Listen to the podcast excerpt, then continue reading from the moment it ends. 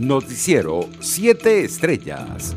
La plataforma tecnológica que será utilizada para la consulta popular fue presentada este viernes por el comité organizador de la iniciativa que tendrá lugar entre los días 7 y 12 de diciembre. La transparencia del proceso convocado por el Parlamento Nacional defendió el diputado Freddy Ibarra, garantizando que podrá ser auditado una vez que concluya el conteo total de las manifestaciones de voluntad, incluso por la comunidad internacional. El Consejo Nacional Electoral anunció el inicio del proceso de instalación de mesas de votación de cara a los cuestionados comicios del 6 de diciembre, tal y como lo informó el Consejo Nacional Electoral. Según el ente comicial, se han llevado a cabo jornadas de desinfección en más de 14.000 centros de votación para garantizar el derecho al sufragio seguro. Además, un total de 20.710.421 ciudadanos estarían convocados para participar en los cuestionados comicios parlamentarios pese a la pandemia del COVID-19. Entre tanto, el Plan República ya estaría desplegado para resguardar el proceso convocado para este domingo. En una entrevista para la televisora del Estado, el jefe del Comando Estratégico Operacional de la Fuerza Armada Nacional Bolivariana, Remigio Ceballos, indicó que esta semana se desplegaron 250.000 efectivos en Venezuela como parte de la garantía de paz y el apoyo al Consejo Nacional Electoral. Una de las abogadas del empresario colombiano Alex Abb no pudo ingresar en Cabo Verde por decisión de las autoridades. El supuesto testaferro del régimen venezolano se encuentra a la espera de su posible extradición a Estados Unidos por presuntos delitos de blanqueo de dinero. En otras noticias, el abogado del periodista Ronald Carreño, Joel García, denunció que podría ser presentada este viernes una nueva imputación en su contra.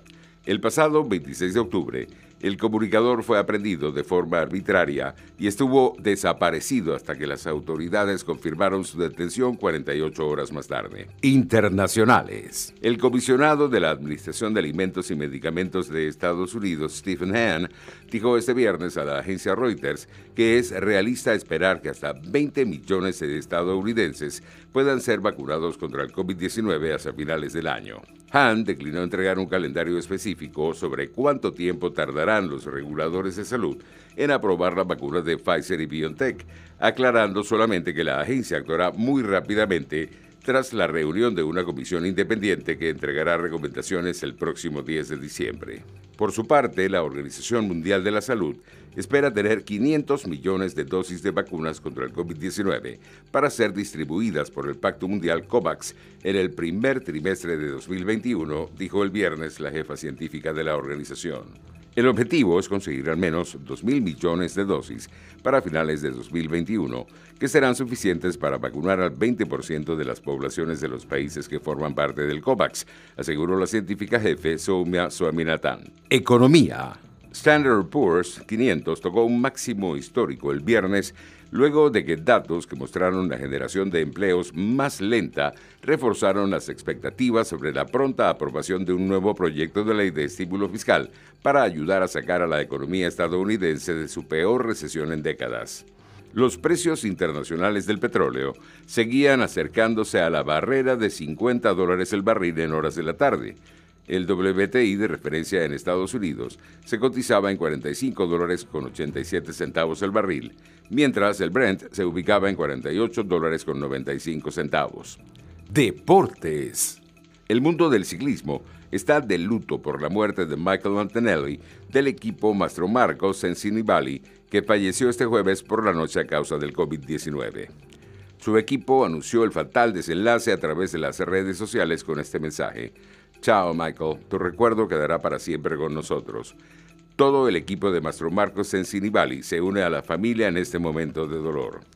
El Estadio San Paolo del Nápoles ya es oficialmente el Diego Armando Maradona, tras aprobarse este viernes el cambio de nombre por unanimidad en el ayuntamiento de esta ciudad del sur de Italia, en honor de su legendario número 10, fallecido el pasado 25 de noviembre, según anunció la institución.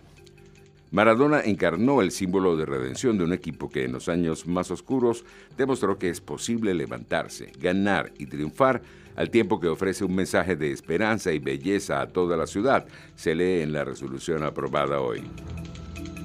Noticiero 7 Estrellas.